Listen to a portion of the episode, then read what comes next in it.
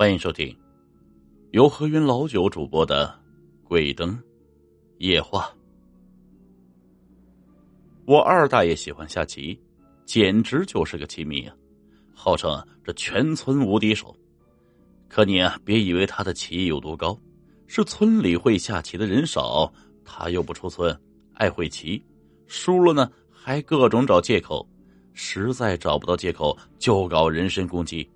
到最后，要么是不会下的人和他下一棋，要么就是别人不爱和他下棋。这样说，你就明白他的外号是怎么得来的了。二大爷的孙子淘淘五岁，比我小两岁，经常是屁颠屁颠跟在我后面玩。其实啊，真心不想带他玩啊。他哭了怪我，脏了怪我，和别人打架打输了怪我，把别人打哭了还是怪我。没办法。谁让我比他大两岁呢？二大爷没事啊，就爱教小淘淘下棋。一来是淘淘小坐不住，二来是二大爷不会哄孩子，再加上他是出了名的棋风啊，即便是和五岁的孙子下棋，还要每次都是他赢了。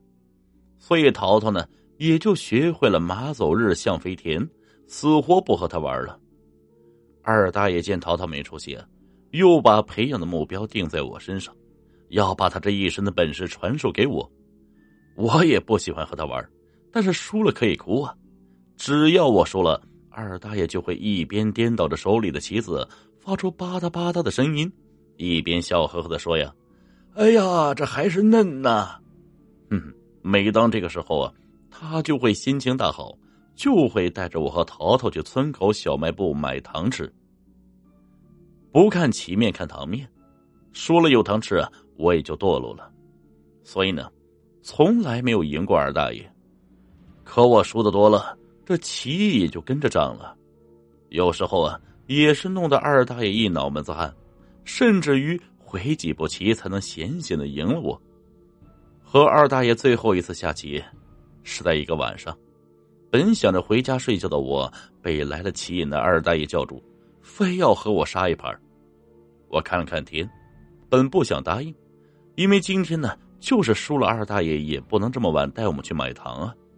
可二大爷不干，摩拳擦掌的说：“他揣摩出一招，几步就能赢了我。”摆好棋盘，他告诉我，他这招啊，叫做荆轲刺秦。下起棋来，我才明白，他想舍去好多子儿，直接攻我的老将。既然二大爷强攻，那我必须死守。这一点呢。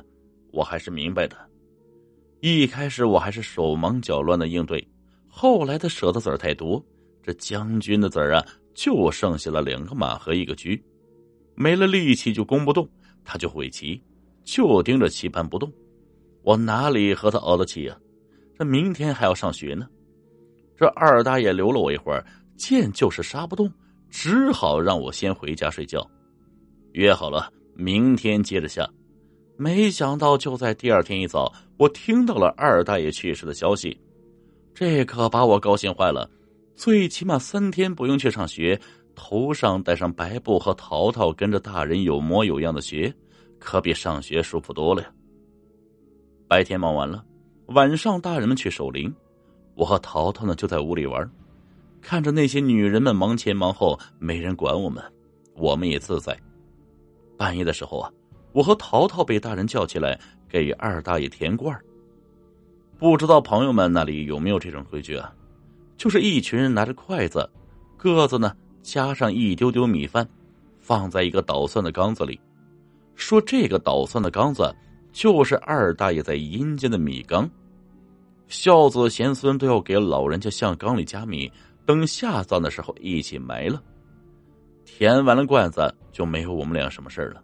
淘淘呢，就向我招手，让我跟着他走进了二大爷生前住的那间屋子。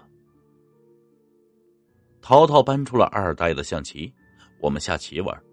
和淘淘下棋啊，更没意思。他继承了二大爷下棋时所有的缺点：会棋、颤腿、拍棋子等等，甚至比二大爷更厉害。他会哭，不听他的他就哭，只要他一哭，必定会有人说。你大让着他呀！走了一个二大爷，又来了个小二大爷。